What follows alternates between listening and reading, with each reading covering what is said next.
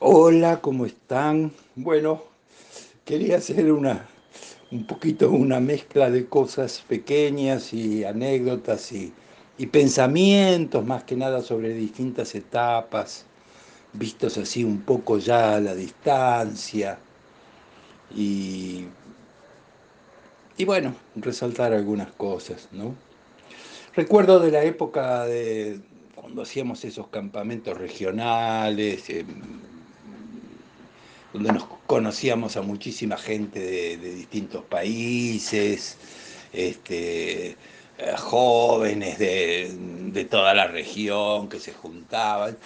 Yo no me acuerdo si fue, creo que en el Cusco probablemente, porque ahí nos daban para dormir una, unas este, que pertenecían creo que a la universidad o a unas escuelas grandes que había, unos salones vacíos, muy amplios, para donde uno tiraba la bolsa de dormir, y ahí compartíamos montones de, mochileros, este, y después hacíamos fogones, y estaba, la compañera Teresa tenía una guitarra, así que bueno, cantábamos, no sé, folclore, qué sé yo. Bueno, en, eso, en una de esas conocimos a un, este, un grupo de colombianos, había ahí, y bueno, particularmente uno que se venía siempre ahí al, a los fogones que hacíamos y bueno, en ese, ese, ambiente tan lindo, ¿no? A mí me encantaba eso de los fogones, porque se compartían, viste, hablando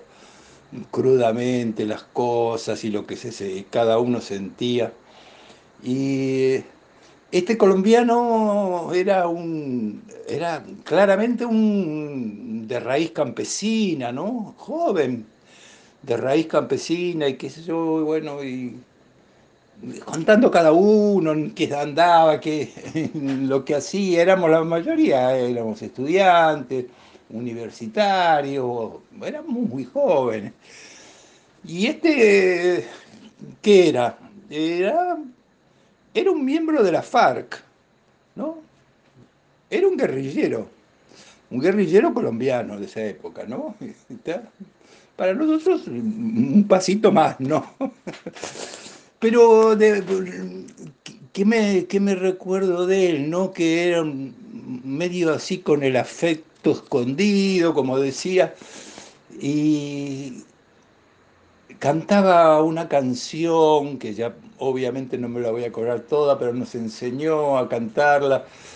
Y, y, la letra era tan dura, tan dura que no, no me acuerdo de toda la canción ni de la melodía tampoco, pero me acuerdo de esta primera frase que él cantaba con un profundo sentimiento y que decía, porque todos se van, porque todos se van, yo me vuelvo bandido. Desde que vino el ejército ayer por la tarde a enrolar campesino me violó la mujer, se llevaron al buey y enrolaron al hijo. Y si el hijo será pronto la autoridad, yo me vuelvo bandido. Y si el hijo será pronto la autoridad, yo me vuelvo bandido. Puta que sea autoridad no vale que sea mi hijo, puta que sea autoridad. No vale que sea mi hijo. Ay, qué crudo, por Dios, qué crudo. Pero bueno, era, era, largo lo que, y duro lo que, lo que cantaba, ¿no? Se nos ponían los pelos de punta. Bueno, muchas historias con gente de los lugares más diversos y todo. Pero esta semana fue dura porque por las redes me entero que eh, sin haberme podido comunicar todavía con Teresa, que como dije está en, un pueblito de Italia, y nos contactamos a la distancia cada tanto, ¿no? La misma que tenía la guitarra cuando estábamos en los campamentos y y, sale una, una, levantan una noticia de una organización política este, italiana que se llama Podere al Popolo. No, debe ser bien, bien, bien tirada a la izquierda. ¿Y qué hacía? Estaba haciendo un homenaje al compañero Lalo, recientemente perdido. Ay, mamita, me entero de la muerte de Lalo, el compañero de Teresa. Puta madre, todavía ni he podido saber por qué. Ni he podido saber por qué. Pero contando, ay, hablando algo de Lalo para reivindicarlo, ¿no? Las cosas que, que hicimos también cuando veníamos de esos campamentos. Teníamos eh, eh, que eran, pertenecían a distintos grupos, pero había un departamento de era como un centro, ¿no? En, la calle Jean, Jean donde ahí este, vivían Teresa y Lalo y otras parejas, ¿no? Y se armaban unas reuniones enormes, sentados en el piso, que yo conté, que venía la compañera de Córdoba, que ella con la que habíamos estado ya también por, por todo el norte. Y se discutía de política, pero bueno, qué sé yo, todo el día. Y después venían los de la poesía, había muchos poetas y se pasaban momentos mágicos escuchando la poesía. Pero el Lalo el Lalo era obrero, obrero este, no era universitario, él era obrero de FATE, un militante revolucionario importantísimo, había ascendido mucho, se había comprometido mucho en eso y, los sábados terminábamos tarde todas esas reuniones de poesía casi sin dormir y Lalo me decía, yo estaba en la universidad, me decía, vení, vení que venite el domingo bien temprano, o sea, dentro de unas horas, venite bien temprano este, y vamos a estudiar, vamos a estudiar vamos a estudiar, pues necesitamos estudiar política. y bueno, y me caí el domingo tempranito, casi sin dormir, y, estudiamos, ¿qué estudiamos? A, eh, al librito ese de, Marta Harnecker, eh, para entender al marxismo estudiamos al BBQ con eh, este, ese libro Peronismo y Revolución y otras cosas, me acuerdo, y todavía los demás estaban apolillando. Cuando se levantaba Teresa venía y se unía al grupo y el domingo a la mañana hacíamos eso. Otros estarían apolillando en forma tranquila. Bueno, el Lalo necesitaba eso porque necesitaba formación por todo lo que estaba haciendo, su compromiso en FATE, ahí se expuso mucho y bueno, por eso luego tuvieron que exilarse ahí a ese pueblito de un perdido en el norte de Italia que se llama San Vito de Pordenone, ¿eh? donde ahí vivieron toda su vida y ahora Teresa y su hijo Emiliano estaban lamentando este, la ida del gran compañero Lalo. Bueno, un recuerdo, un recuerdo para él.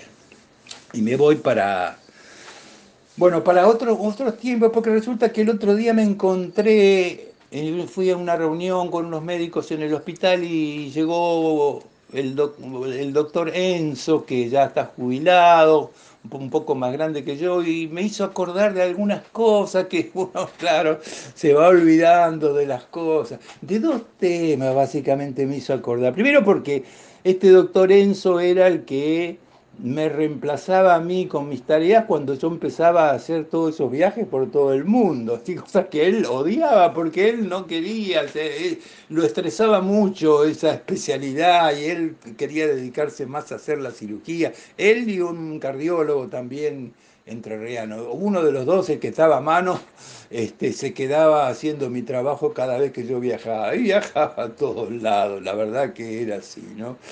Este, pero también me hizo recordar antes, puedo contar esto, que eh, los profesionales ahí que éramos especialistas y mm, para tratar cosas complejas, este, nunca, nunca delegábamos en lo que nos parecía lo más complejo. ¿Y qué puede ser lo más complejo? Las urgencias. Las urgencias que ocurrían a cualquier hora. Y por eso para mí era... Eh, el doctor Enzo me recordaba, yo, dice él, yo vivía cerca del hospital y, y no había teléfonos en esa época, no existían ni siquiera los viper, los... Este, radios para recibir mensajes, miren, de la época que le estoy hablando. En las casas no había teléfono, yo no tenía teléfono.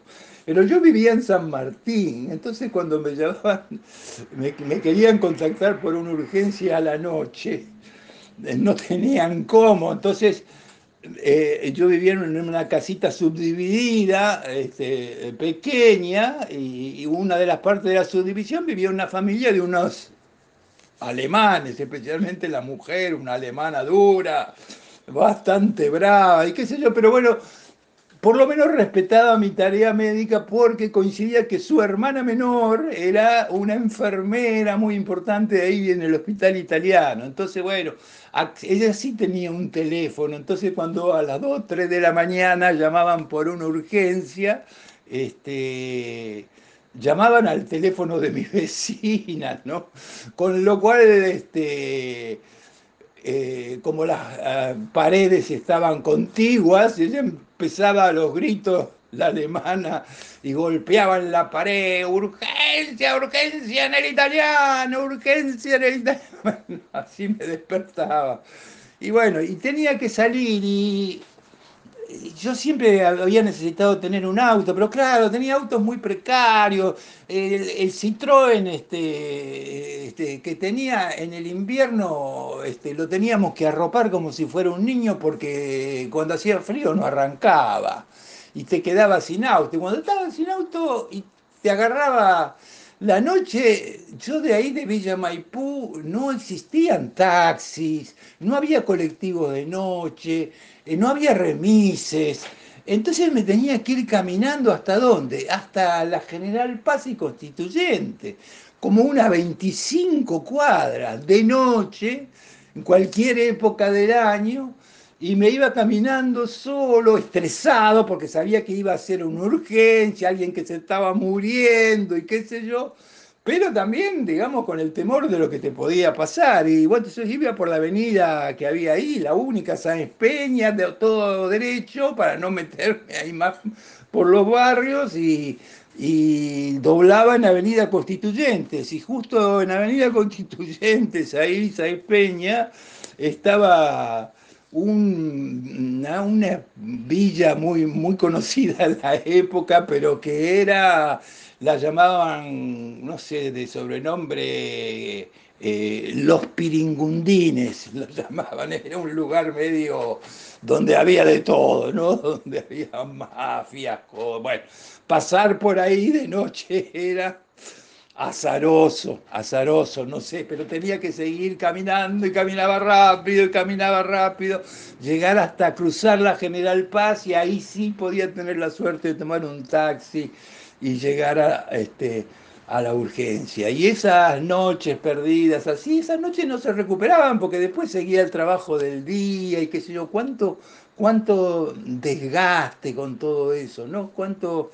Eh, pero no, no queríamos delegar la urgencia. Tenía gente que trabajaba, algunos que estaban haciendo guardias, inclusive que estaban dentro del hospital, pero parecía que la presencia, y no era yo el que lo hacía, porque el, jefe de cardiología venía también, el, doctor Liota venía también a cualquier hora, ¿viste? Era el jefe, era todo, pero no hacía que tuviera otro. Eso después con los años se fue cambiando, más difícil que un jefe te venga a hacer una urgencia a las 2, 3 de la mañana, ¿no? Bueno, pero lo hacían, lo hacían todo, y este, este idiota que era medio picarón este, eh, e irónico le le gustaba cuando veía con la cara que uno llegaba ahí, le decía, uh, doctor, interrumpimos alguna cosa interesante. Todavía para que te cargaras con más bronca, digamos, por, por la situación. Pero bueno, eso de las urgencias y la falta de comunicación y la distancia particularmente de la que en la que yo vivía del hospital, eso me volvía loco, eso me volvía loco. Me recuerdo una vez una, anécdota que, que me pasó, había estado, no sé, no sé si era una urgencia, pero había estado todo el día este, metido tratando de salvar un paciente, no me acuerdo, el asunto que había quedado tan extenuado después de todo eso que ya en esa época ya no tenía más el Citroën, tenía, pero era un auto peor, el Citroën era mucho mejor, era un, era un Peugeot viejo que estaba todo destartalado, qué sé yo, bueno, pero andaba. Y venía extremadamente cansado, yo creo que la verdad que no estaba ni en condiciones de manejar, pero tenía que volver a San Martín, era ya de noche,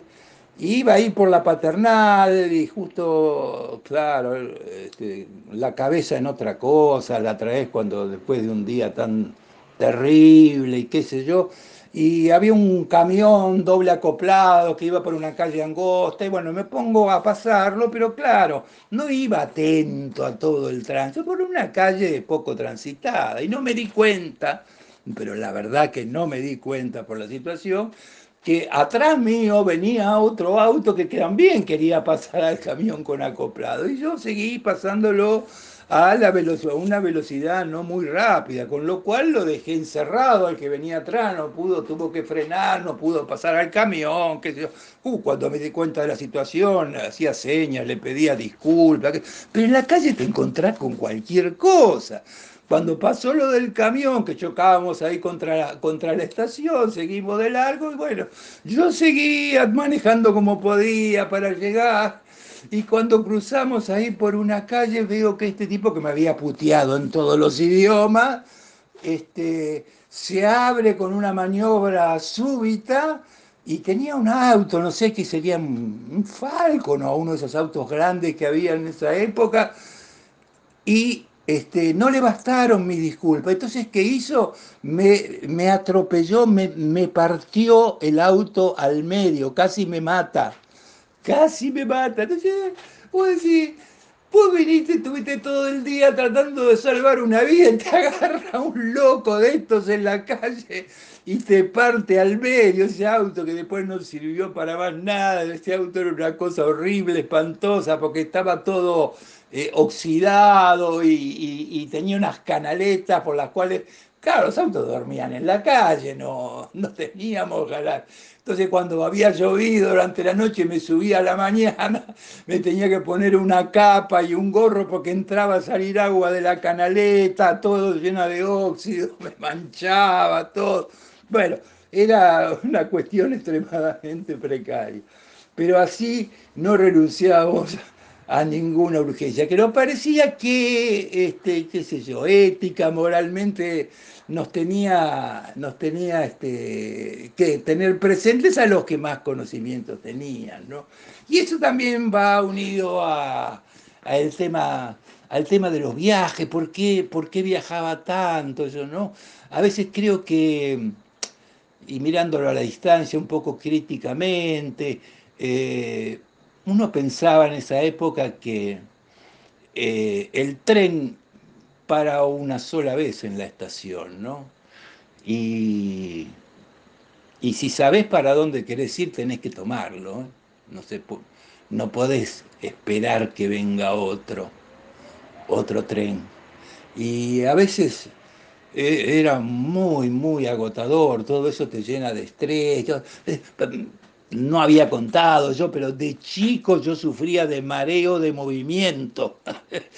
No podía, no podía andar en un barco, no podía andar en un auto, no podía andar. A veces con el bondi que me traía de la universidad, cuando vivía todavía en esa época en Villa Urquiza, tenía que venir de la facultad de, de medicina a casa de noche, porque pasaba ahí estudiando todo el día y, no llegaba porque me descomponía, me descomponía y a lo mejor tenía que bajar en Álvarez Toma, qué sé yo, 20 cuadras antes, vomitar y después seguir, este, seguir el viaje, ¿no? Y así todo con los aviones, con el dramamine que tomaba y todo, pero bueno, viajaba, viajaba para todos lados y eso también te produce un desgaste. Y la otra característica, especialmente en los viajes a a Europa y Estados Unidos, porque Latinoamérica era distinto, ¿no? Ahí armábamos otro tipo de, de, lazo social con todo, entonces uno se sentía acompañado y hacía cosas con mucha gente.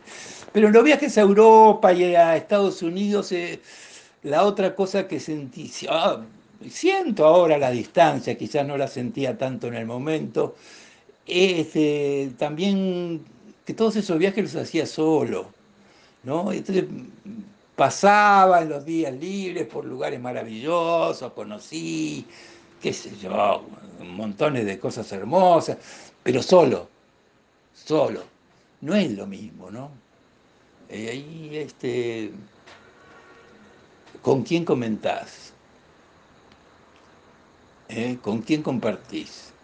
En el momento, no después lo podría hacer después con otro, pero de todas maneras la experiencia estaba haciendo solo. Un día me tocó este, un congreso doble que fue, este, viajé con un avión hasta Roma solo también, este, y había un congreso, creo que era cerca de Módena. Bueno, fui ahí, fui al congreso, entonces me saqué un auto en, en Roma, porque el segundo congreso era en París y fui al congreso de, de, Módena, de ahí cerca en Mirándola, en Mirándola tenía unos, unos primos, este, em, así que bueno, estuve un, par de días con ellos y después seguí viaje y me fui a conocer toda la parte que me faltaba de la zona oeste, este, llegué, llegué hasta, hasta la costa, hasta Génova, con todas esas caminos con túneles, una cosa maravillosa visualmente, pero yo solo, manejando, este, eh, San Remo, este, después eh, pasé por un lugar que estaba Monte Carlo, me metí en Monte Carlo, di toda la vuelta, pero bueno, no me gustaba eso, salí, me fui a Niza, después, bueno, pero terminaba durmiendo en, moteles en la ruta, porque tampoco, tampoco tenía muchos recursos, no iba a, a dormir en Niza, ni menos en Monte Carlo, porque después tenía que seguir viaje a París y después en París el Congreso y después pasear por esos hermosos lugares, el Montmartre, qué sé yo, todas las cosas que tiene París, el barrio latino, lo que sea, pero todo lo hacía solo, ¿no? Y eso que no es que lo hacía una vez, lo hacía siempre, y eso también dejaba que tenía que dejar lo que estaba haciendo y al mismo tiempo le restaba mucho tiempo a los lazos familiares, ¿no? Y eso también en cierta manera es duro para el que lo hace y, para el que se queda, ¿no? Porque todo eso te lleva mucho tiempo. Así que yo no sé si a veces no hay que esperar que venga un segundo tren, ¿no? Eso no sé, no sé. Pero uno estaba tan apurado y creía tanto en lo que hacía que, que bueno, lo llevaba, lo llevaba así para adelante, ¿no? Eh, pero bueno, quizás, bueno, por eso después, ya cuando fui más grande, dije, no, Europa y Estados Unidos, basta.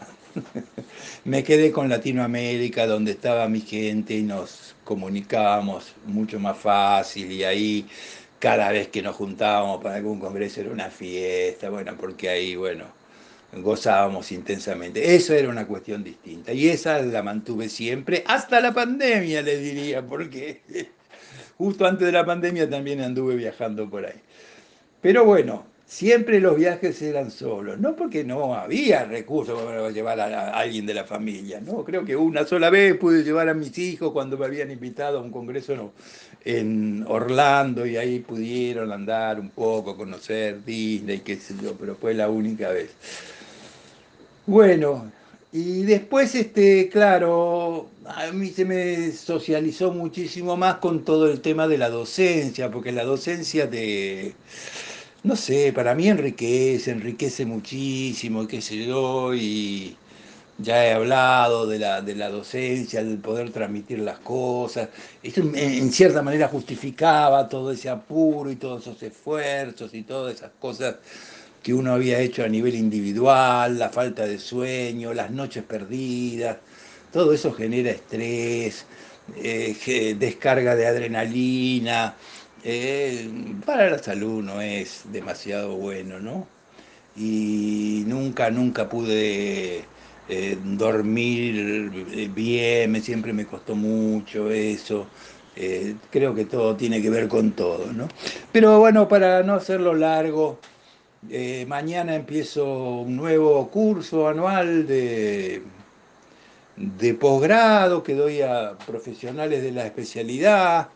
Tengo más de 40, 40 y pico de, de alumnos y mañana tengo el Zoom a la tarde y con gente, como estamos en pandemia, la mayoría de la gente son a distancia, de todas las provincias de Argentina, del norte, del sur, del oeste, de todos lados. Viene. Y también de países vecinos, tenemos de Uruguay, de Colombia, de Bolivia, del Salvador, tenemos dos también. Bueno, lindo. A mí me encanta la docencia, pero digo, cuando yo voy a empezar la primera clase, cuando la hacía presencial y ahora que va a ser por Zoom, siempre, este, antes de hablar, leía este, este, este siguiente eh, pensamiento, que no es mío, pero que mm, yo lo tomé como que resumía claramente un poco el objetivo de lo que quería hacer con la docencia. Y dice así, la educación debería, debería enseñar a pensar en forma crítica y no a, obedecer ciegamente. Debería ayudar a formar conciencia para administrar el tiempo y, no para transformarse en una rutina. Debería ayudar a, a permitir querernos y reconocernos y no odiarnos y segregarnos. Debería permitir hacer lo que nos gusta y no lo que nos toca. Y finalmente debería permitir debería permitir soñar y hacer el mundo que queremos y no acomodarnos a un mundo poco humano. Me parece que cierra un poco todos los conceptos que uno intenta hacer y este, se entusiasma cada vez que comienza un nuevo ciclo docente. ¿no? Con la universidad ya va a ser 28 años ininterrumpidos. ¿no? Qué lindo, ahí yo creo que estamos compensando la otra parte de, la soledad, los viajes, eh, los, la falta de sueño, el cansancio, los riesgos y, el compromiso que se ponía anteriormente, ¿no? Eh, ahora el compromiso es este, con la docencia, ¿no? Generar, generar otros, otros que tomen, no sé, las mejores partes. No que tomen las peores, pero sí que tomen las mejores.